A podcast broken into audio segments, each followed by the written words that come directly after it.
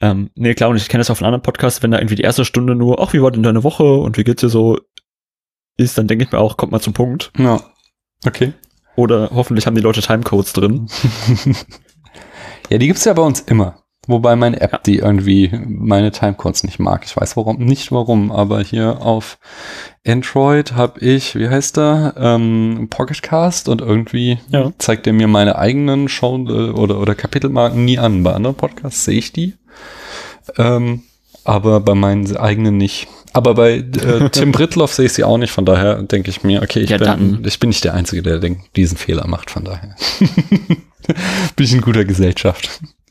Definitiv. Ähm, hast du irgendwie ein Intro, womit du starten willst, oder?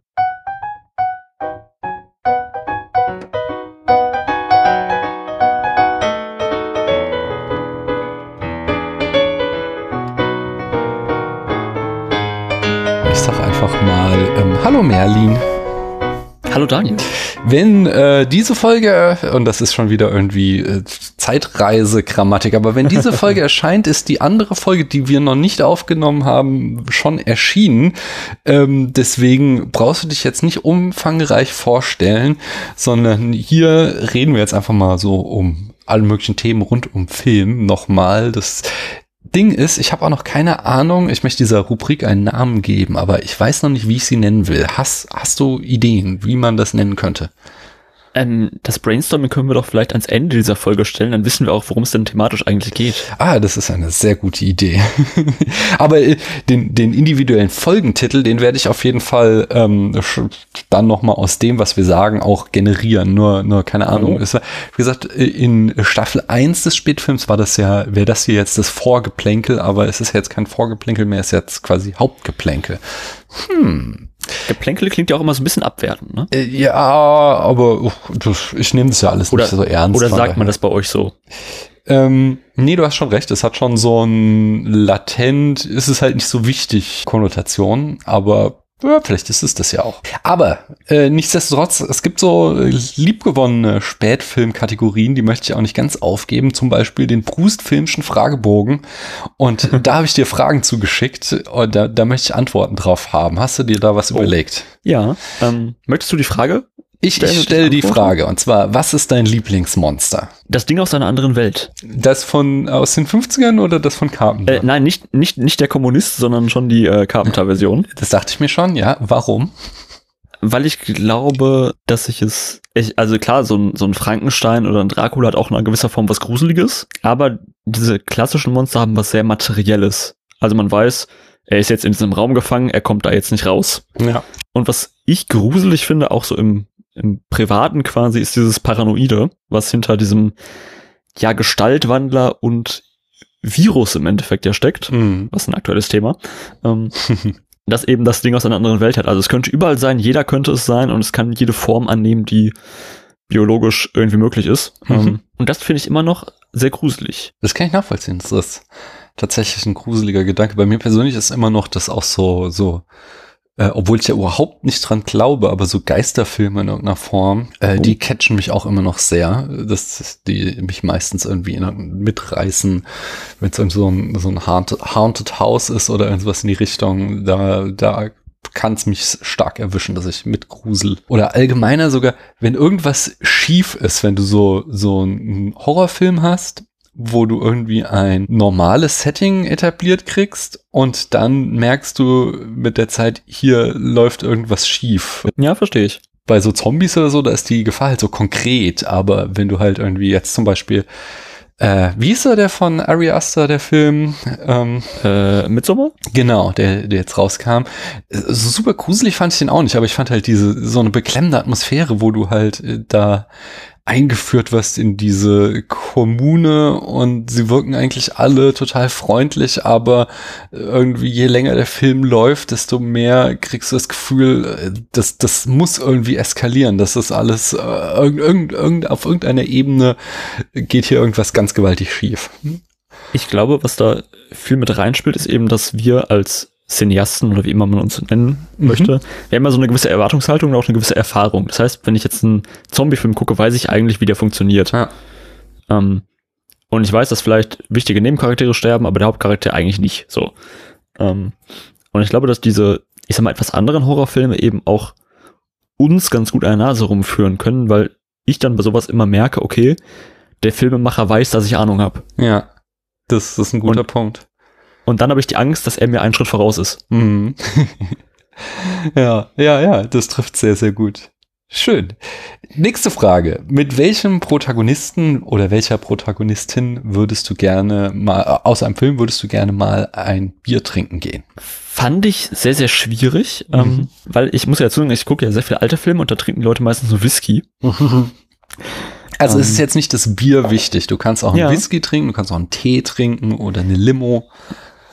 Oh, das ist natürlich alles jetzt habe ich dein. Konzept aus äh, durcheinander gebracht. Ja, es gibt Leute, mit denen trinkt man besser Champagner und es gibt Leute, mit denen trinkt man besser äh, Tee, ne? Das stimmt. Ähm, ich glaube, äh, ohne das jetzt auf einen Film, ja doch, ich muss es auf einen Film festlegen, aber äh, Audrey Hepburn Mhm. in, welchen Film nehme ich denn? Schwierig, weil das so eine typische Person ist, die, wo die Schauspielerin über der Rolle steht. Mhm. Ähm, aber dann sage ich einfach mal Frühstück bei Tiffany. Okay, cool. Äh, wobei, äh, Golly, go, äh, nee, Holly Golightly heißt sie nicht. Ähm, Ich glaube schon, ja. Jetzt, du ich glaube, sie kann auch latent anstrengend sein, muss ich mal ganz ehrlich Das sagen. ist halt, das ist halt, glaube ich, deswegen fand ich, finde ich die Frage sehr schwierig, weil Ja. eben viele Filmcharaktere vielleicht cool sind oder man denkt, ja, mit dem, mit, also mit John McClane würde ich gerne ein Bier trinken. mhm. Aber es sind, glaube ich, alles Menschen, mit denen ich mich über nichts unterhalten könnte. Ja. Okay, und glaubst mit Holly könntest du das? Zumindest über Katzen. Ja. Ja, ja, ja. Ich glaube, also ich wäre, es ist natürlich jetzt schwierig, weil sie ist ja nicht Audrey Hepburn, aber ich wäre bei Audrey Ja. Hepburn halt extrem starstruck. Ich glaube, ich würde kein Wort herausbringen, weil ich sie halt auch ziemlich toll finde. Von daher hätte ich da Schwierigkeiten. Ja, aber sie hat, ich finde, äh, was Audrey Hepburn halt ausmacht, sie hat immer noch was, was menschlicheres Mhm. als jetzt eine Marlene Dietrich oder so. Ja, das stimmt. Ja. Wobei Marlene, Marlene Dietrich, mit der würde ich glaube auch gerne mal was trinken gehen. Das wäre spannend. Die Frage ist, ob sie auch beim, wenn du mit ihr trinken gehst, immer perfekt ausgeleuchtet wäre. ich glaube schon, so weil Assistenten hat. wir hatten ja auch schon mal hier die Anekdote, dass sie irgendwie in den letzten, ich glaube, f- 10 oder 15 Jahren, also echt lang nicht mehr aus ihrer Wohnung gegangen ist, weil sie nicht Ja, ja. wollte, dass die Leute sie altern sehen. Von daher, sie sähe bestimmt sehr gut aus also auf dem Treffen.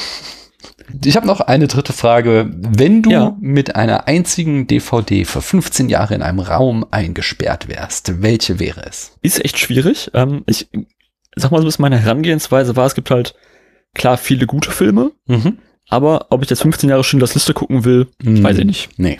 Ähm, und von daher müsste es, ein- muss es ein Film sein, mit den ich jetzt nicht jeden Tag gucken kann, aber der, wenn ich in diesem Raum eingesperrt wäre, äh, meine Stimmung heben würde. Mhm. Und äh, deswegen habe ich einfach mal äh, den Film genommen, den ich, am, den ich am lustigsten finde. Ja. Und das ist OSS 117. Ah, den kenne ich gar nicht. äh, Oder Den kennst du nicht? Sagt mir jetzt gerade nichts. Ähm, ist eine, äh, eine französische Produktion Okay. von dem gleichen Team, was The Artist gemacht hat. Mhm. Also ein paar Jahre davor. Und es ähm, ist quasi eine Parodie auf das ja Sean Connery Agenten-Genre. Ah ja. Ähm, driftet aber vom Humor in so eine, ja, ich sag mal, Austin Powers nackte Kanone-Schiene. Mhm. Und ist ein Film, den, das ist ein typischer Film, den ich immer mitbringe, wenn ich zu einem Filmabend was mitbringen soll, was keiner kennt. Mhm. Und wo danach alle sagen, warum kannte ich den nicht? Hm. Ja, da würde ich dann wohl dazugehören. Zu den Leuten, die das Ja. sagen. Guck ihn dir an. Ja, äh, kommt auf meine Watchlist auf jeden Fall. Aber die ist lang. Ich wollte gerade sagen, dieser Satz ist immer so, das kommt auf meine Watchlist und man weiß genau, ich werde das die nächsten drei Jahre sowieso nicht gucken.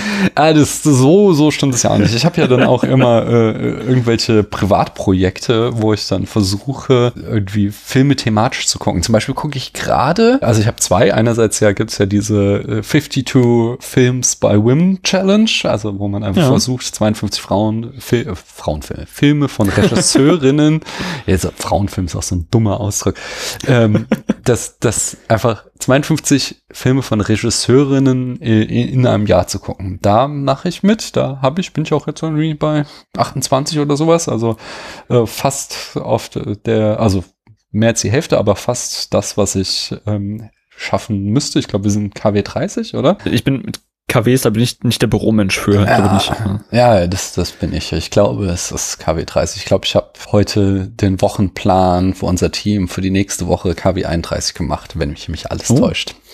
Das ist also mein eines Projekt. Das andere Projekt ist, dass ich mir irgendwie vorgenommen habe, mal explizit Filme zu gucken, über die Podcasts sprechen.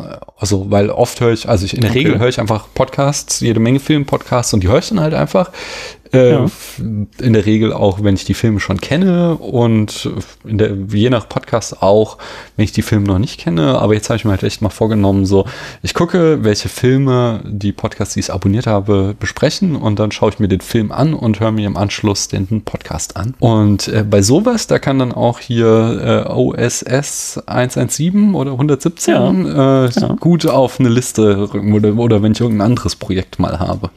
So, das, das muss nicht in zehn Jahren erst dran sein, wenn er dann irgendwie nominell von meiner Watchliste dran wäre. Ich muss sagen, ich habe diese Challenge mit den, mit den, also mit den Filmen von Regisseurinnen Mhm. auch gesehen und ist es nicht wahnsinnig schwer, sich da reinzulesen und ist es nicht auch frustrierend, dass man merkt, dass fast, dass ein Großteil der Filme von Männern gemacht wurden? Also, ja, ich finde es, also, ne, ja, es ist frustrierend oder es ist halt, es zeigt halt auf, was für ein krasses Ungleichgewicht da herrscht. Ich habe halt schon, dadurch, dass wir ja auch im Spätfilm immer ähm, Regisseurinnen besprochen haben und das auch immer irgendwie so dezidiert gemacht haben, dass wir gesagt haben, mindestens eine Regisseurin pro Jahr, habe ich halt schon Ewigkeiten so eine Liste geführt mit allen möglichen Regisseurinnen, die mir irgendwann mal äh, untergekommen sind. Und die Verfügbarkeit ist gar nicht mehr so das Problem, sondern dann, dann guckst du halt, äh, gibst halt irgendwie den Namen ein und schaust bei Amazon und du findest eigentlich immer irgendeinen Film oder so. Äh, von daher in den Katalogen, jetzt bei den Streaming-Diensten zum Beispiel, ist schon auch echt viel Material mittlerweile von Regisseurinnen vorhanden.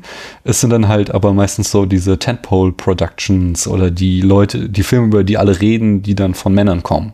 So dass, Ja, verstehe. äh, also klar, du hast auf jeden Fall ein Ungleichgewicht, das zeigen ja auch Statistiken, dass es halt viel, viel mehr Regisseure gibt, aber es ist nicht so, dass du irgendwie super anstrengend nach Filmen suchen musst von Regisseurinnen, sondern die sind halt vorhanden. Die sind auch auf den Streaming-Diensten en masse vorhanden, aber es sind jetzt halt in der Regel ähm, nicht die Filme, die ganz groß auf dem Hauptbanner bei Netflix beworben werden oder so, ja, sondern äh, da muss halt mal irgendwie nach dem Film suchen oder also bei, bei Amazon, der Suchfunktion passt das sogar noch besser. Da gibst du einfach die Regisseurin ins Suchfeld ein und der zeigt dir einfach alle Filme, die er von der Regisseurin hat. Und da kommst halt ganz leicht dann an Material dran. Das, das passt schon. Ja. Was hast du denn so in letzter Zeit geguckt? Ich habe auch manchmal so, so Obsessionen, ähm, die ich jetzt aber gar nicht irgendwie in, in Listen so niederschreibe. Ich hatte äh, so zu Anfang von Corona eine eine Phase, dass ich dachte, ich muss dringend äh, Filme von Adriano Gelentano und Jean-Paul Belmondo nachholen. Das muss ich Ähm, auch mal wieder machen. Das ist, Weil das- als Kind habe ich die gesehen, ja? Also ich wollte gerade sagen, weil es ist halt so, so die, das Alter, wo meine Mutter Teenager war. Mhm. Und ich dachte irgendwie, das sind halt beide so Typen, die irgendwie 20 Mal den gleichen Film gemacht haben Ja. und damit immer in den Top 5 der Kinocharts waren. Ja. Und ich habe mich gefragt, wie zur Hölle funktioniert das? und was ist die Formel, die dahinter steckt? Und bin tatsächlich äh, zum Fan geworden. Oh, okay. Tatsächlich, wow. Was Also- ist die also Formel? beim- Verrat es uns. Ähm, also Belmondo mehr als Celentano, weil Belmondo ja schon so ein bisschen Varianz hat. Ja. Celentano ist ja einfach äh, der grummelige alte Mann, den alle Frauen schön finden, aber der eigentlich nicht wirklich attraktiv ist. Ja. Und ähm, der trotzdem irgendwie äh, singend und sehr albern alle Frauen verführt. Von, von, äh, also ich habe auch echt viele Celentano-Filme geguckt, aber ich kann mich noch an diesen einen erinnern, wo er stirbt und dann versucht, seine Witwe an einen neuen Typen zu verkuppeln. Ja, das müsste Asso sein. Ja, das kann, das kann gut sein. Aber Ich glaube, da wurde auch im Bahnhofskino drüber gesprochen. Möglicherweise, weiß Ja. ich nicht mehr. Aber Ähm, aber es ist auch, also diese Filme verschwimmen alle zu einem riesigen, so ist es. zu einer riesigen Bubble und man weiß auch am Ende nicht mehr, was man eigentlich genau geguckt hat. Mhm. Aber finde ich schön irgendwie. Ja, das kann ich nachvollziehen. Das ist so schon irgendwie auch so Wohlfühlkino, zumindest wenn du ein gewisses Alter und das richtige Geschlecht hast. Ja, also klar, ich Also- verstehe, dass man, äh, dass man das. Frauenbild der Filme nicht mehr, nicht mehr wirklich ernst nehmen kann, wobei da auch Untertöne drin sind, die man schon nach heutigen Maßstäben vertreten kann. Ähm, Mhm. und, aber ich glaube, das ist so abgedroschen, das klingt, so Filme werden einfach heute nicht mehr gemacht. Ja. Das soll kein großer Blockbuster sein, du willst, sitzt einfach sonntagsabends oder Sonntagnachmittags auf der Couch sitzen und zwei Stunden einfach mal abschalten. Mhm. Und dafür sind, glaube ich, Gelentano-Filme gemacht. ja, das, das kann ich mir vorstellen, dass das passt. Und was ich halt spannend finde, ist, dass die auch wirklich jedes Jahr zwei Filme gedreht haben oder einen Film. Dass die ja wirklich in, in fünf Jahren irgendwie zehn Spielfilme mal eben produziert haben. Ja, aber das ist auch typisch italienisches Kino, oder? Die hatten mega ja, Output. Die machen immer. einfach, ne? Ja. Also, ja, und wie gesagt, also Belmondo finde ich dann noch spannender, weil der zumindest ein bisschen Varianz drin hat ähm, und der auch einfach über eine längere Zeit Filme gemacht hat. Mhm. Ähm, also auch ganz oben auf meiner Watchlist äh, liegt seit Beginn meines Studiums immer noch außer Atem. Hm, Also den kann ich tatsächlich empfehlen. Es gibt ja, also Okay. ich habe so einiges schon von der Nouvelle Vague gesehen und äh, vieles ist halt auch echt anstrengend und verkopft, aber außer Atem ist halt außer Atem. Also das tatsächlich, Ja. das war ja gerade so, äh, wie heißt der Regisseur? Ich komme hier nicht auf den Namen. Äh, Godard. Godard. Genau, Godard. Dass Godard äh, eben das verstaubte französische Kino da mit, mit Hollywood konfrontieren wollte und dann eben, äh, aber dem seinen eigenen Twist geben wollte. Aber, aber diese Einflüsse und dass der Film halt eben viel schneller ist als das französische Kino seiner Zeit und viel, viel mehr davon lebt, äh, von den Hollywood-Einflüssen, die tun dem auf jeden Fall gut, so dass ich den sehr genossen habe, als ich den gesehen habe. Ja, äh, wie- er liegt seit lange, also ich habe ihn auch auf DVD, er liegt seit sehr langer Zeit auf, meiner, auf meinem Stapel, aber irgendwie war ich nie in der Stimmung. Mach mal, das ist echt so ein, Ja. Ja, es ist ein Film, der, da braucht man nicht irgendwie, also ich kenne kenn dieses Gefühl sehr, sehr gut, auch so, so Filme, wo ich denke, da muss ich jetzt bereit zu sein, da muss ich irgendwie auch 100% aufmerksam sein und alles mit rein äh, in mich aufnehmen, um nichts von diesem Kunstwerk zu verpassen. Aber ich fand einfach außer Atem so sehr gefällig, dass, dass er, also Okay. ich dachte, er fand der floss gut rein. Wo du es gerade sagtest, ähm, ich habe äh, gestern, nee, also vorgestern und gestern, ähm, Mhm. das äh, erste Mal seit, glaube ich, acht Jahren, es war einmal in Amerika geguckt. Oh ja. Der, welche Mhm. Version muss man da ja immer fragen? Ähm, ich habe die normale DVD-Fassung. Mhm. Wie, Also wie, die- wie lang ist die? also Ähm, aber die, die ist so von Mitte der Nullerjahre wahrscheinlich ist, die wahrscheinlich Genau, irgendwie ja. 2003, glaube ich. Also nicht die ganz neue, Mhm. ähm, aber die, wo zumindest alle Szenen irgendwie drin sind, glaube ich. Ähm, Ja, es gibt danach jetzt noch mal einen noch längeren Cut äh, und ich glaube, die wahren Connoisseurs sagen, äh, diese, diese DVD kann man schon nicht mehr sehen. Ja, aber es ist ja bei, bei das Boot und so auch so, Ja. ne? Und irgendwie. Nee, und ich hatte das, ich habe den schon mal irgendwann geguckt, so mit 18, Ja. weil ich dachte, oh, ich guck mal ganz viele lange Filme, warum auch immer. und ich habe ihn jetzt das erste Mal geguckt und glaube ich verstanden. Ah, okay. Ich also Mhm. das ist bei mir auch so, es ist so ein Film aus meinem Studium, wo ich ja tatsächlich auch ja irgendwie große Kunstwerke entdecken wollte und im Studium habe ich den halt auch dann irgendwie mehrfach geguckt, aber ich habe so gut wie gar keine Erinnerung mehr daran, weil es jetzt halt auch mindestens zehn Jahre her ist, dass ich den das letzte Mal gesehen habe. Länger, 15 Jahre. Alles, was ich noch weiß, ist, dass der da anfängt, wo Robert De Niro in dieser äh, Opiumhöhle ist und das Telefon die Ja. ganze Zeit klingelt. Ich glaube, da bin ich auch irgendwie tausendmal zu eingeschlafen, obwohl das erst der andere. Oder klingelt das Telefon nicht immer wieder im ganzen Film? Kommt dies, wird es nicht immer wieder so reingeschnitten? Oder zumindest diese Ja, aber Opiumhöhle? Dieses ganz Penetrante ist am Anfang, Ja, wo man ja, denkt, ja. kann jetzt bitte jemand dieses Telefon abnehmen? ja. Ja, ja, ja. Nee, aber sonst habe ich keine Erinnerung. Aber was, was hältst du von dem Film? Das ist jetzt so schwer, so, ein- so ein Film in einem Satz zusammenzufassen. Mhm. ähm, also ich habe ihn tatsächlich so ein bisschen als äh, Ennio Morricone Retrospektive mit meiner Freundin geguckt. Mhm. Ich glaube, der Film muss so lang sein, Mhm. damit er funktioniert. Und ich glaube, dass die Musik dazu eben auch so sein muss, dass es eben kein 90 Minuten oder kein 120 Minuten sein kann. Mhm. Ich glaube aber, dass ähm, das, worauf alles hinaussteuert, nicht so griffig ist. Ja. Also es ist nicht das typische, ich habe dich mit, dich mit deiner Frau betrogen, deswegen darfst du mich jetzt umbringen, so die Geschichte, sondern äh, es ist irgendwie wesentlich komplexer. Mhm. Und man muss sich halt darauf einstellen, dass man kaum eine Person in diesem Film wirklich sympathisch findet. Ja, daran erinnere ich mich auch noch, ja. Und wenn man sie gerade sympathisch findet, vergewaltigt sie irgendjemand oder Ah. erschießt grundlos jemanden. Ähm, aber was ich eben immer wieder faszinierend finde, ist im Film, was da einfach für ein Aufwand hintersteckt. Mhm. Dass eben wirklich Regisseurin auf von gewissem Standing irgendwann gesagt wurde, hier hast du Geld, mach einfach, zeig uns in einem Jahr, was du gemacht hast. So. Ja.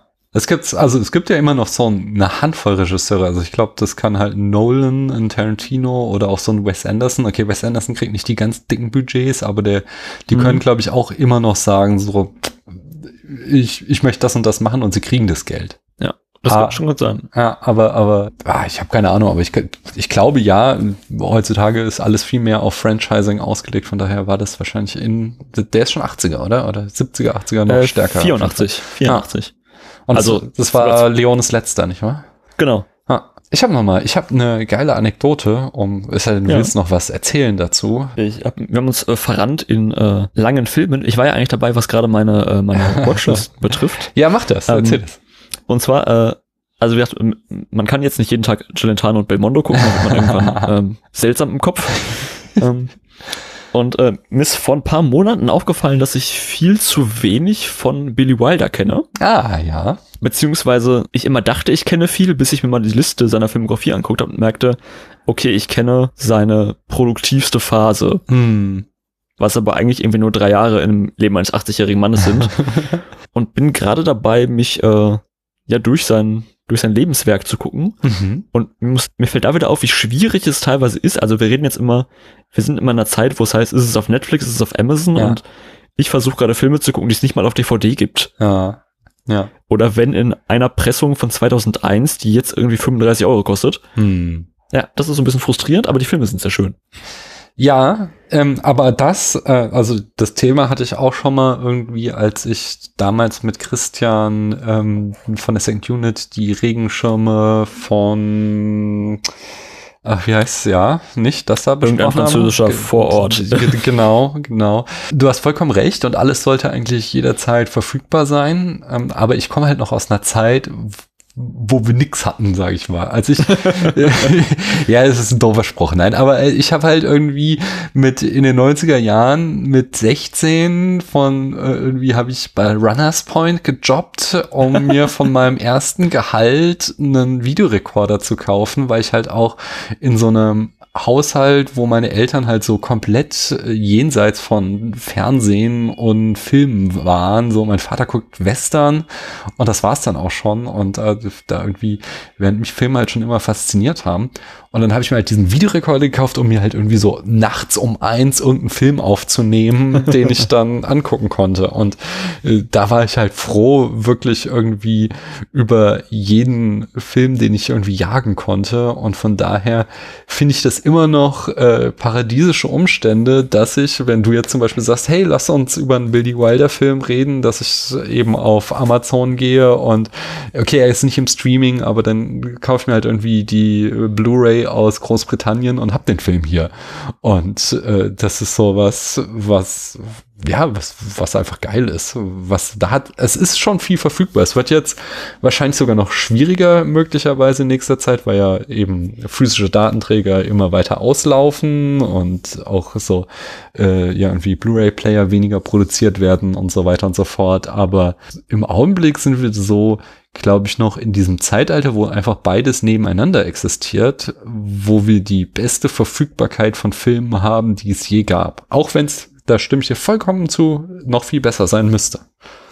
Ja, aber ich, ich bin auch in, einer, Ver- in, einem, in eine verwöhnte Generation reingeboren. So, Ja. ähm, klar, ich hatte, besitze auch noch VHS. Mhm. Ähm, witzig dazu, ich habe, äh, wir haben uns letztes Jahr einen neuen Fernseher angeschafft ähm, und äh, hatten so ein ganz tolles Beratungsgespräch, wo die Verkäuferin weniger Plan hatte als ich, aber sie war nett. Ähm, und dann fragte ich sie halt, ach, der Fernseher hat ja nur HDMI-Eingänge, also kann ich da jetzt kein Skat oder so oder nicht mal MS-Video rein Ja. kriegen? Und sie guckte mich völlig entsetzt an, was wollen Sie denn mit Skat? ja, ja, ja. Verstehe ich. Also ich verstehe beide Pos Pos- Positionen. Äh, ich glaube, für den Otto-Normalverbraucher ist halt Skat fragwürdig. Aber da musst du dir halt eigentlich noch so eine kleine Röhre kaufen, um es dann stilecht Ja, auf der zu weiß. gucken, wenn du Video schaust. Und die kriegst Ja, du auch auf günstig irgendwie bei eBay Kleinanzeigen. Das stimmt. Vielleicht mache ich das noch, wenn ich noch irgendwie Platz in einem Regal schaffe. ja. Ja, du wolltest mal eine Anekdote erzählen, fällt mir gerade ein.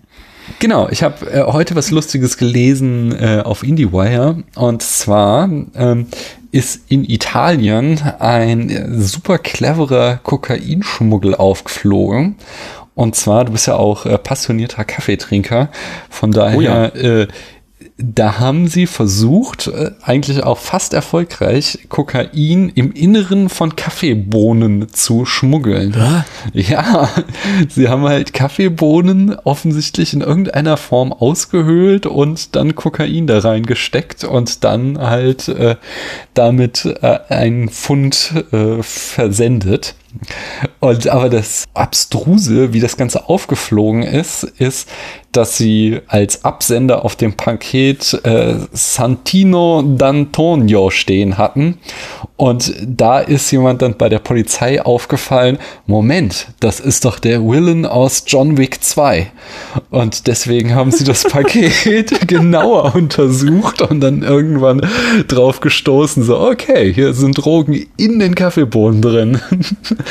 Das fand ich sehr geil. Das, äh, also ein sehr elaborierter Plan, der fast geklappt hätte, wenn jemand nicht ein zu großer John Wick-Fan gewesen wäre. Ja, guck mal, da sagt man mal, die Polizei wäre untätig, ne? Also, Nein, da haben sie äh, eins und eins zusammengezählt. ähm, ich war sehr froh im, äh, im März, als in Italien so langsam äh, alles äh, dicht gemacht wurde. Ähm, man muss dazu sagen, ich kaufe meinen Kaffee immer am Gardasee. Ähm, in so einer kleinen Rösterei, die auch nach Deutschland verschicken. Ähm, und dann habe ich so zwei Wochen nichts von denen gehört. Und dann ähm, gab es irgendwann ein sehr pathetisches Posting, dass äh, sie gegen alle Umstände arbeiten würden und der Export würde weitergehen. Da war ich sehr froh. ja, kann ich verstehen. Ich trinke sehr gerne Kaffee und ich versuche auch immer irgendwie ähm, äh, was Ausgefallenes, aber ich habe nicht irgendwie meine kleine Rösterei am Gardasee. Das ist schon ziemlich posch, muss ich sagen. Sondern ich gucke dann eher noch so, was gibt es für ausgefallene Sorten in meinem Supermarkt oder in meinem Kaffeeladen hier um die Ecke. Du, das ist, äh, das ist völlig okay. Ich sag nur immer, ähm, also das ist, meine Mutter fährt schon seit 40 Jahren oder länger sogar, ähm, ich will jetzt ihr Alter nicht verraten, ähm, fährt äh, schon ewig äh, in ein und das gleiche Dorf am Gardasee. Ähm, irgendwann hat sie mich mal mitgenommen vor ein paar Jahren äh, und dann habe ich quasi das Dorf, was ich schon kannte, nochmal neu entdeckt, touristisch so. Ja. Ähm, und dann ist uns aufgefallen, dass es eben in diesem Dorf eine Rösterei gibt. Und äh, seitdem äh, bestellen wir eben da. Klar, es gibt wahrscheinlich auch ähnlich guten Kaffee äh, aus Hamburg oder Ja, aus der winzigen. Rösterei nebenan. Ja. Ja, aber ich kann es nachvollziehen. Das ist eine echt coole Sache, wenn du dann da die Rösterei für dich entdeckt hast. Und vor allen Dingen, das ist ja noch eine Geschichte dazu und alles mögliche. Das ist nice. Und Ja, man, man, sagt, man sagt ja immer, es schmeckt im Urlaub immer besser als zu Hause und jetzt ist es so eine Mischung aus beidem. Ist guter italienischer Espresso. Wann warst du eigentlich das letzte Mal im Kino? Hast du dich Oh, während Corona ähm, reingetraut? Ähm, nee, tatsächlich nicht, weil jetzt aber auch natürlich nicht so viel lief, was mich Hm. interessiert hat. Wann war ich das letzte Mal im Kino? Oh Gott. Ähm, ich muss dazu sagen, ich bin äh, echt ein, ein seltener Kinogänger. Hm. Du stehst Weil- auch eher auf ältere Filme, nicht? Ähm, ja, ja, das zum einen und es muss halt ein Film sein, der irgendwie für die Leinwand auch so ein bisschen gemacht ist, sag ich mal, Okay, ja. damit ich mir den angucke. Mhm. Ich weiß, ich habe äh, das geheime Leben der Bäume im Kino gesehen. Okay. Leider keine wirklich gute Doku, aber äh, ich habe sie zumindest gesehen. Mhm. Mal gucken, ob mir gerade mein, äh, mein Letterboxd-Account weiterhilft. Ach so, äh, ich war in äh, Knives Out. Das ist, glaube ich, der letzte Kinofilm, den ich gesehen habe. Ah, ne, den habe ich nicht gesehen. Den habe ich mir jetzt auf Amazon ausgeliehen, um ihn endlich mal nachzuholen, weil, ja, es reden ja alle. Ich mag ja auch hier den Regisseur, ich wieder mit Namen, aber äh, Ryan Johnson. Der Typ, der auch Star Wars gemacht hat. Genau, ne? der, ja. der. Ja, aber es, seine anderen Filme sind besser. Obwohl Ist ja ich meistens so bei diesen Franchise-Leuten. Wobei ich den auch gar nicht schlecht finde. Ich gehöre ja zu, aber ich will auch gar nicht, nee, ich will nicht über Star Wars reden. Nein, aber ich mag ihn eigentlich ganz gerne und ähm, äh, deswegen wollte ich den auch sehen. Aber jetzt gab es den bei Amazon für günstig und jetzt werde ich das demnächst mal nachholen. Wenn ein Podcast drüber spricht. Oder die 30 Tage Leihfrist bald abläuft, dann muss er auch geguckt werden. Äh, Ich fand den, äh, also ich kann ihn empfehlen. Besonders wenn du, ähm, also der Film ist halt für so Leute, die Agatha Christie Mhm. quasi geatmet haben. Okay, ja, Ähm, ja. Und setzt es auch, glaube ich, so ein bisschen vom Publikum voraus, dass sie eben wissen, wie so Mechanismen funktionieren. Mhm. Ähm, aber ist dadurch halt sehr schön. Ja, ja, ich glaube, ich, also nach allem, was ich kenne, ähm, werde ich da viel Spaß haben. Kennst du Brick von Ryan Johnson? Äh, nee, tatsächlich nicht. Den haben wir auch mal als Gast, äh, als Urlaubsvertretung in der Second Unit besprochen und das ist halt Ja. so ein ähm, Film noir an so ein Highschool-Setting verlegt. Wo Aha. er, wo halt er auch einfach so ein, so ein Highschool-Fan, äh, Highschool-Film dreht und den aber komplett als Film noir aufbaut. Und äh, das, das war auch sehr, sehr geil. Von daher, ich, ich mag das sehr gerne, wie Ryan Johnson auch so mit äh, Genres spielt. Und von daher habe ich da hohe Erwartungen an Knives Out. Ach, warte mal. Ist der, Es kann sein, dass ich da den in der Uni mal geguckt habe oder Ausschnitte davon. Das kann sein, ja. Hat ja teilweise so sehr verrückte äh, Schnitte und Kamera. Ja, genau, genau. Ja, dann habe ich den teilweise im Studium geguckt, tatsächlich. Äh, der hat so, Verrückt der macht so viele äh, Jump Cuts Montagen, ne, um, was einfach offensichtlich um Budget zu sparen, aber halt super kreativ wirkt, dass sie halt irgendwie statt jetzt irgendwie eine große Transition von einem Setting zu einem anderen kriegst du halt so vier Bilder, zack, zack, zack, zack und äh, plötzlich äh, ist irgendwie die nächste Szene am Beginn. Also und äh, das ja, hat einfach sehr, sehr kreativ gelöst so mit seinen Budgetbeschränkungen. Äh, den letzten Film, den ich gesehen habe, war übrigens Jojo Rabbit. Oh, ist der gut? Der ist nett. Also, okay. ähm, der ist so, ich kann viel verstehen, dass halt, äh, also gerade in Deutschland hatte der eher auch so durchwachsene Kritiken, was ich mitbekommen habe, weil es ist halt ein Film über Nazis, der halt in keinster Weise irgendwie dem Holocaust Rechnung trägt. Ist aber auch überhaupt nicht das Anliegen des Films, sondern er sich halt eher über Nazis lustig machen will. Und da ist ja jetzt manche Witze nicht ganz unproblematisch, weil halt ja. oft so irgendwie, wir verstecken hier eine Jüdin zu so einem Kinderspiel verkommt, aber mhm der war so ganz nice. Hab halt auch hin und wieder gelacht und ich mag halt auch Taika bei Titis Humor und er hat mich jetzt irgendwie nicht aktiv abgestoßen, so dass ich dachte so, oh, das geht gar nicht. Und er endet äh, mit äh, einem David Bowie Song und Filme, die mit einem gut, David Bowie Song enden, verkehrt. das kann ja gar nicht schlecht sein. Ich habe noch was über Shia LaBeouf. Kennst du Shia LaBeouf? Oh. ähm, habe ich von gehört, dass der Typ aus dem Film mit den Roboterautos, ne? Ja, ja, genau, genau. Der macht sonst auch gar nichts anderes. Äh, nein, hat er schon Jahre hinter sich gelassen. Und dieses äh, eine schlimme äh, Das Fenster zum Hof Remake. Ähm, das habe ich noch nicht gesehen. Das, aber ich will ja. Disturbia?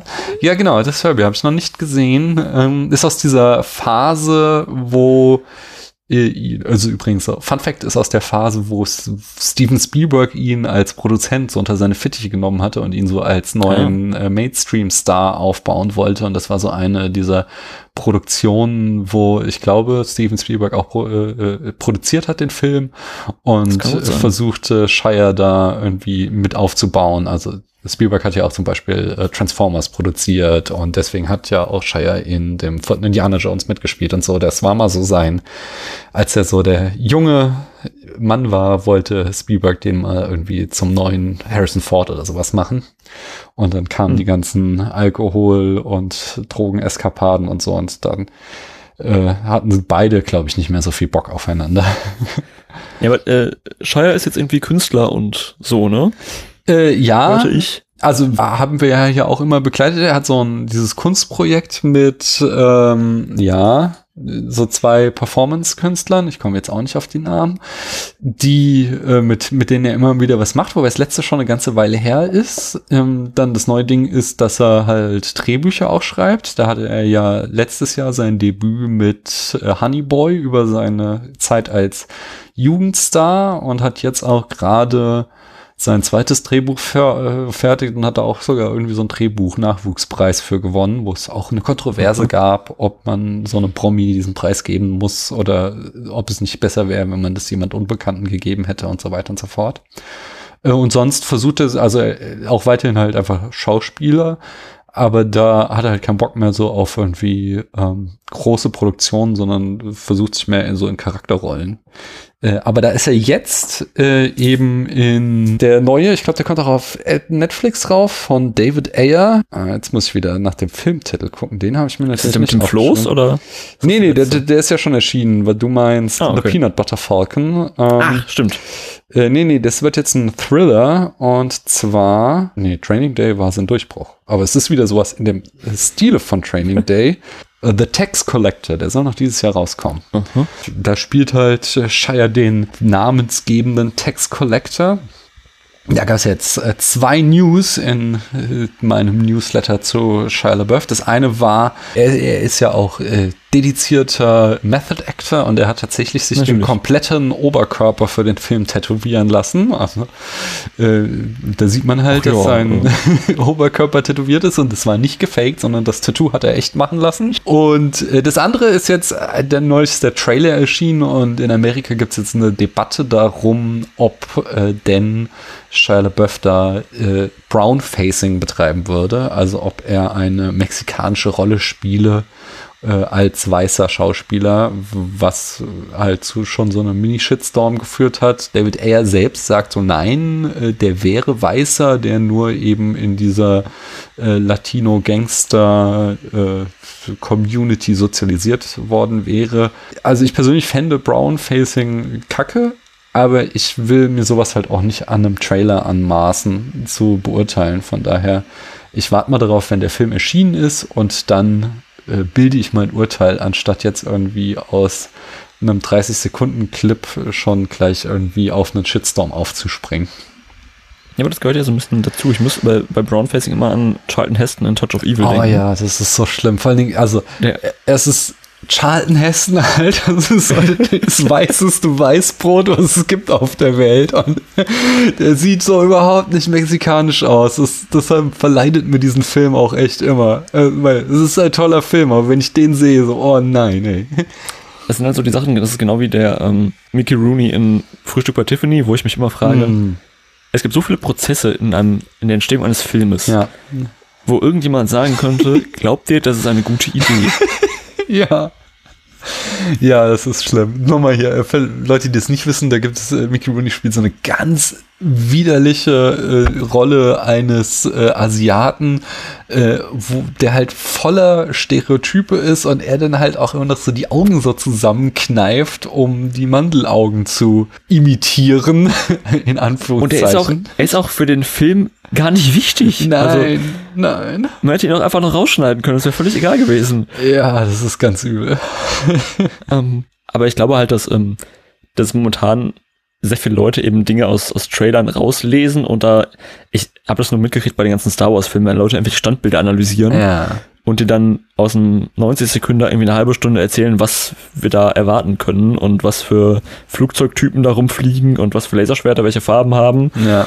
Kann man machen, aber ich persönlich gucke auch gerne mal Trailer nicht und gucke einfach den Film. Ja, das geht mir auch so. Das ist nicht meins, auf gar keinen Fall. Und ich, ich muss mal dann denken an alte, an alte Filme jetzt wieder, wo der Trailer einfach den ganzen Film erzählt Minuten. Und äh, Leute sind trotzdem ins Kino gegangen. Also Ah, ja. ich frage ich, ich frag mich gerade, ähm, weil du über Shia LaBeouf redest und ich habe letztens einen Film mit Elijah Wood gesehen und ich glaube, Elijah Wood driftet langsam auch in so eine Richtung, Inwiefern? ähm, dass er jetzt auch so ja so kleine Arthouse-Filme macht, die künstlerisch wichtig sind, ähm, damit er nicht mehr als Hobbit bezeichnet wird. Okay, aber das hat er ja schon auch relativ schnell gemacht. Also ich erinnere mich so, so Sin City war ja dann gleich so der nächste Film, 2004 meine ich, wo er ja diesen Kannibalen gespielt hat, wo er schon Ist, ist Sin City schon so alt? Ja, ja, der erste Teil ist schon Oh. echt alt. Und er hat da schon irgendwie ganz schnell versucht, irgendwie äh, sich von seinem Image zu lösen und diesen, wie heißt er, Hooligans, wo, oder ist er Ja. das oder ist das, ich weiß, ich verwechsel ihn wie alle Ich immer mit Daniel. Radcliffe. Nein, das ist auch Elijah Wood. Nee, warte mal. Äh, Doch, das ist Elijah Wood. ja. Das, wo er ja auch ein Nazi spielte, nicht? Oder, oder halt zumindest ein Schläger in irgendeiner Form. Ja. Ja. Von daher, er, der ist da, äh, also ich gebe dir recht, der arbeitet hart daran, nicht irgendwie festzustecken äh, im Hobbit, aber das macht er schon eine ganze Weile. Ja. Im, im Hobbit, im, im Herr der Ringe. Ich ja. finde es äh, gerade ganz spannend, irgendwie ähm, auch so mitzukriegen, wie jetzt Filme immer verlegt werden. Ah, Also ich habe heute, nee, wie ist es denn gerade? Ich habe nur mitgeredet, also ich glaube, der Christopher Nolan-Film ist jetzt wirklich auf nächstes Jahr verschoben. ja. Ähm, Ja, ich meine, James Amerika Bond, geht halt auch. gerade ab, genau. Die, Ja. die, können halt nicht an Filmstarts denken. und ähm, Halloween ja, glaube ich, dann einfach um ein Jahr verschoben. Hm. Was ich mich halt schon gefragt habe, ist, ob, ähm, ob das halt wieder so einen, einen kontinentalen Shift im Filmbusiness geben könnte, weil man darf nicht vergessen, ähm, hier vor Nazi-Deutschland war halt Berlin eins der großen Filmzentren dieser Welt. Dann kamen die Nazis und damit hat dann quasi Hollywood gewonnen. Genauso wie äh, vorher schon in den USA New Jersey eigentlich die Filmmetropole war. Und dann gab es da diesen Patentstreit mit Edison und sie sind an die Westküste. Und so, dass jetzt mhm. wieder quasi dadurch, dass Hollywood einfach so massive Probleme hat, dadurch, dass die USA die Pandemie nicht in Kontrolle kriegen, ist es halt irgendwie die Gelegenheit für andere Filmstandorte, äh, sich in den nächsten Monaten und das wird ja auch, ich meine, das, die ganzen Produktionen verzögern sich ja jetzt auch. Also die Filme erscheinen jetzt zwar vielleicht 2021, aber die ganzen Filme, die jetzt gedreht werden müssen, da ist ja auch sehr viel, es läuft alles viel langsamer und es ist halt sehr viel auch auf Eis gelegt wo du dich, äh, wo dann tatsächlich die Chance wieder besteht, dass irgendwie es da eine große Umwälzung im Filmbusiness gibt. Ich glaube, das bleibt noch spannend. Ähm, spannende Theorie. Ich glaube, es ähm, könnte ein bisschen daran scheitern, dass eben Filme in englischer Sprache sich immer noch besser verkaufen. Ja. Ähm, und dass jetzt kein Amerikaner deutsche Filme mit Untertiteln gucken wird. Mhm. Ich glaube, das passiert einfach nicht. Aber ich glaube, dass es jetzt wieder viel mehr Freiheiten geben wird, weil eben auch in viel, in viel kleineren Teams produziert werden muss. Ja. Ja, bin da echt äh, gespannt, was, also wie es überhaupt weitergeht. Ich finde es ja ein bisschen schade ähm, um den neuen David Fincher-Film, auf den ich mich gefreut hatte. Was war denn das? Das habe ich noch nicht mitgekommen. Ähm, wie heißt der denn? Mank, glaube ich, ist eine mhm. Autobiografie mhm. über den Autoren von Citizen Kane. Oh, interessant. Ähm, und da ich ja äh, jetzt seit irgendwie Jahren auf einen neuen Fincher-Film gewartet habe und mich so lange mit Mindhunter ähm, Hast du geguckt? habe. Ja. Ich habe die erste Staffel auch sehr gemocht. Die zweite habe ich irgendwie, ist die an mir vorbeigelaufen. Muss ich mal nachholen. Aber du hast sie, also hast du sie angefangen oder hast du sie einfach gar nicht erst? Nee, ich habe die zweite Staffel, ich habe irgendwann mitgekriegt, ah, die gibt's jetzt, aber dann hat, wie es halt ist so, ich hatte irgendwie eine lange Watchlist und dann stand die ja. da irgendwann drauf und dann habe ich sie nie geguckt, obwohl ich aber, wie gesagt, die erste Staffel sehr mochte. Also die zweite hat so ein bisschen, kränkelt so ein bisschen daran, ich weiß nicht, wie viel du mitgekriegt hast, dass eben ein großer ähm, Psychopath der 60er da auftaucht. Äh, nein, aber ich nehme an, das ist äh, hier Manson. Genau, und dass eben, ähm, dass der gleiche Darsteller ist wie in Once Upon a Time äh, in Hollywood. Äh, der da auch den Charles Manson spielt? Genau. Ah ja. Ähm, und das war so ein bisschen der große, ja, das große Marketing-Vehikel dafür. Okay. Ähm, ist für eine Folge spannend, der Rest ist eigentlich genauso gut wie immer. Mhm. Ja, was einfach, ich glaube, das ist die letzte Serie, die ich wirklich bewusst bei Erscheinung relativ zeitnah geguckt habe. Die davor war, glaube ich, Dark, wobei ich da einfach nie die Zeit hatte, das vernünftig zu gucken. Ja, das ist auch, steht auch auf meiner Watchlist, auch weil jetzt alle irgendwie die dritte Staffel so abfeiern. Mhm. Und aber wenn ich dann höre, du musst dich mit einer Excel-Tabelle vor den Fernseher setzen, dann ist das wieder irgendwas, was mich echt abschreckt. ja, es ist so ein bisschen wie die, wie die ersten Staffeln Game of Thrones, wo man wirklich sagt, okay, der ist der Verwandte von dem und der ist der Onkel von dem und ah. ähm, ist mir auch irgendwie zu, zu anstrengend einfach. Ja. Irgendwann mache ich das vielleicht nochmal im richtigen Mindset. Ich habe jetzt bald Urlaub, von daher. Achso, ja dann. Dann setze ich mich hin und gucke Dark mit Excel-Tabelle. Und, und Gaspar Noé und alles, was man so immer vor sich her schiebt. Ah, nee, Gaspar Noé bin ich, außer Love habe ich, glaube ich, alles. Ah, nee, Quatsch, diese alten Dinge habe ich nicht geguckt, aber so die großen okay. Filme. Aber ich finde noch kacke, von daher. Entschuldigung. äh, Love, Love habe ich tatsächlich oh, gesehen. Ohne jetzt jemanden zu nahe treten zu wollen. Ja. Hier den, ja.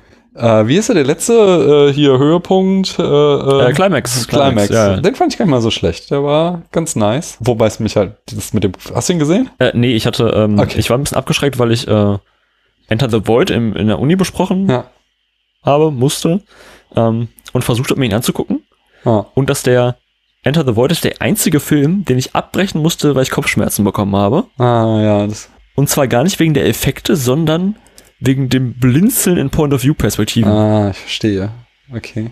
Das hat mich so fertig gemacht. Ja. Ähm, und dann habe ich mir, glaube ich, nur noch Love angeguckt, aber auch mehr so aus Interesse. Und dann, äh, ich glaube, ich, bei Gaspar Noé weiß man halt, was man kriegt. Ja, das stimmt. Aber, also, Climax fand ich ganz cool. Ähm, es gibt so eine Szene, die, die war wieder extrem widerlich. Also, die, einiges. Also, es ist halt, stell dir, stell dir vor, wie Gaspar Noé ne, sich eine Party vorstellt. Oh. oh. ja, das ist quasi die Handlung des Films. ja. Ach nee. Nee, das muss nicht sein. Hast du gerade irgendwas auf der Watchlist, wo du sagst, das ist, kommt als nächstes?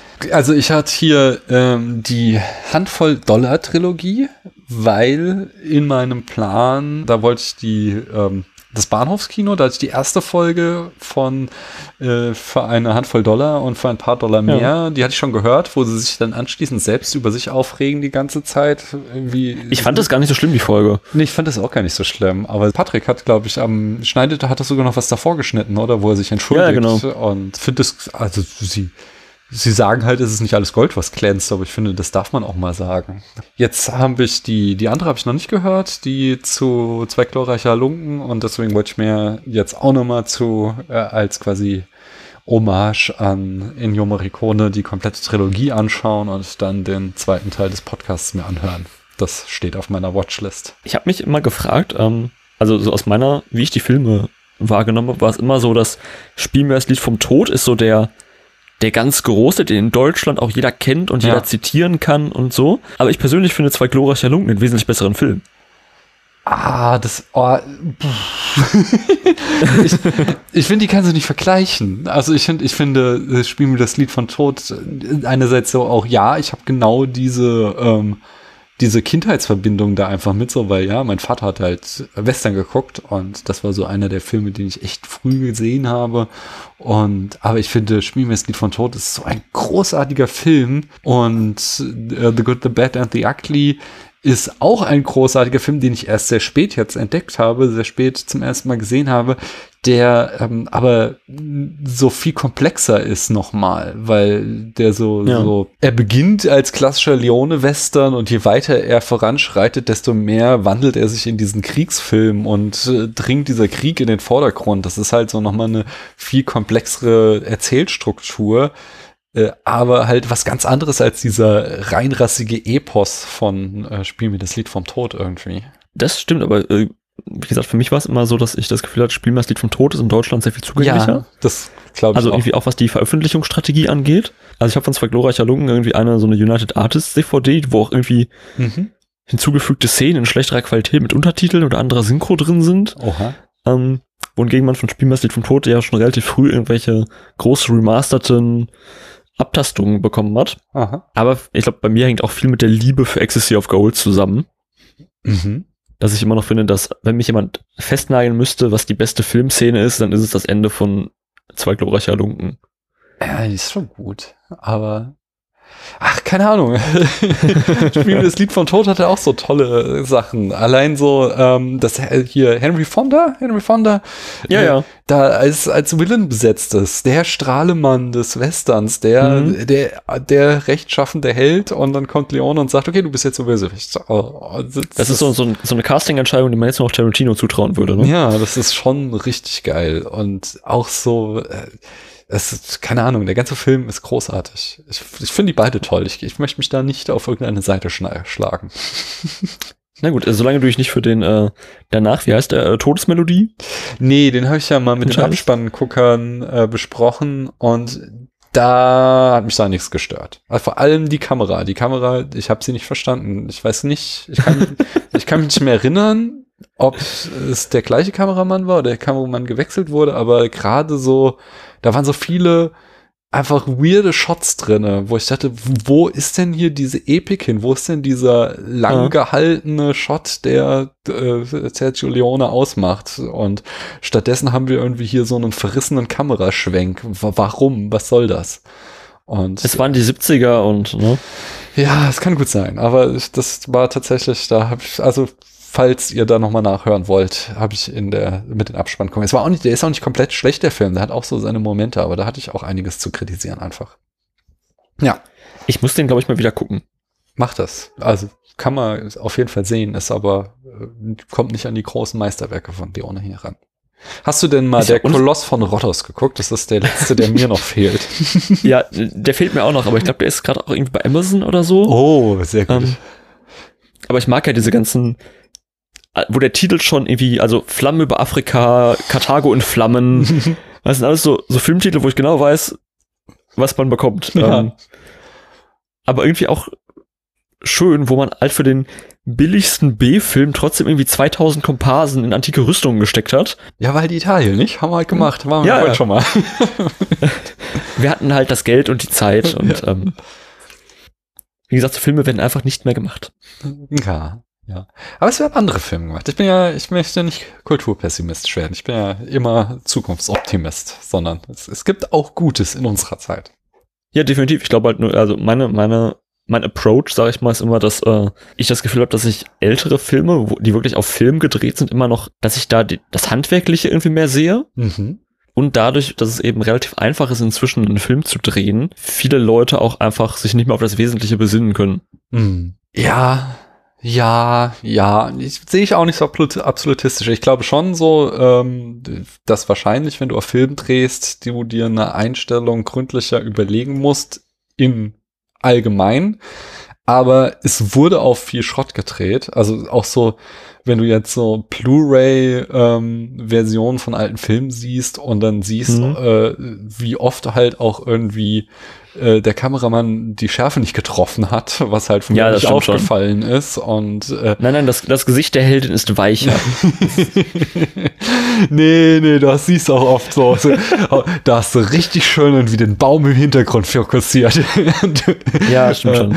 So, also das ist, was man ja auch nicht vorwerfen kann, was halt einfach äh, mhm. so ein Fehler passiert halt, vor allen Dingen, wenn du dann aus Kostengründen nur ein, zwei, drei Takes machen kannst. Und wenn du dann heute halt irgendwie äh, gleich auf den Monitor gucken kannst und siehst so, okay, ist nichts geworden, lass es nochmal machen. Ich glaube, da, da steckst du natürlich als Filmemacher tiefer drin als ich. Ich glaube natürlich, dass das auch viel, also es einerseits dazu verleiten kann, dass du dir weniger Gedanken machst, weil du halt mehr Chancen hast, aber dass du halt andererseits auch durch diese äh, Möglichkeit, dieses Rapid Feedback zu bekommen, auch Bilder gut komponieren kannst. Und ich finde, es kommen auch immer noch Filme raus, die schön komponiert sind. Definitiv. Und ich glaube halt, dass es inzwischen ja einfach auch weg von diesem Hierarchischen geht. Also wenn man jetzt irgendwie an an Hitchcock oder auch Billy Wilder denkt, die ja irgendwie gesagt haben, okay, eigentlich bin ich nach dem Drehbuchschreiben durch und das Drehen ist so die lästige Arbeit. Mhm. Ist es ja inzwischen viel mehr so was Prozessartiges. Ha. Und ich glaube aber, dass es der, jetzt auch durch Corona, dass so ich meine, der Langfilm hat es sowieso schwierig, durch auch die ganzen Serien und so. Von daher bin ich gespannt, was da so,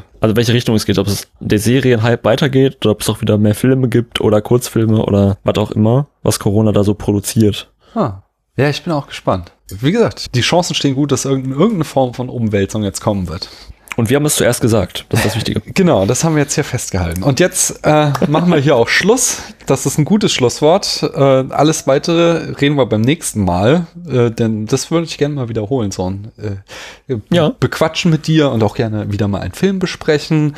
Und äh, möchte mich hier auch bei unseren Hörerinnen und Hörern bedanken, dass ihr bis hierhin durchgehört habt. Wenn euch das gefallen hat, dann hinterlasst doch mal einen Kommentar und so weiter. Ihr kennt das alles. Oh Mann, nein, eins habe ich jetzt noch vergessen. Merlin, jetzt deine oh. Chance. Ja. Äh, du, du hast am Anfang gesagt, lass uns das aufs Ende verschieben. Wie soll diese neue Rubrik von Spätfilm heißen? Oh, ähm. OM ist jetzt vielleicht nicht der beste Titel. Ja, nein, ich überlege noch. Hast du denn schon einen Arbeitstitel dafür? Nee. Was hatte ich? hatte irgendwie wie Kaffeeklatsch oder sowas, aber das ist alles, alles hat mich noch nicht zufriedengestellt. Die, die springende Idee ist mir noch nicht gekommen. Aber müssen wir auch nicht auf Air machen. On Air. Ich, ich bin gerade bei sowas, ich, ich bin gerade bei sowas wie alles außer Film. Das ist jetzt dafür, dass wir eine Stunde über Film geredet haben. Ja, aber es ist jetzt nicht dieses, wir haben uns jetzt nicht hingesetzt, um einen Titel zu besprechen, ja. sondern ähm, es so, geht mir so um die Zwischentöne. Ja, also keine Analyse oder so. Das Nicht-Review oder so.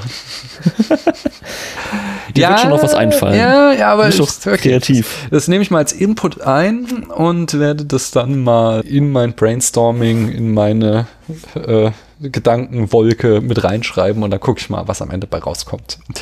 Äh, diejenigen, die die Folge jetzt gehört haben, die wissen es noch. Und wir sagen jetzt Tschüss. Tschüss. Man hört sich.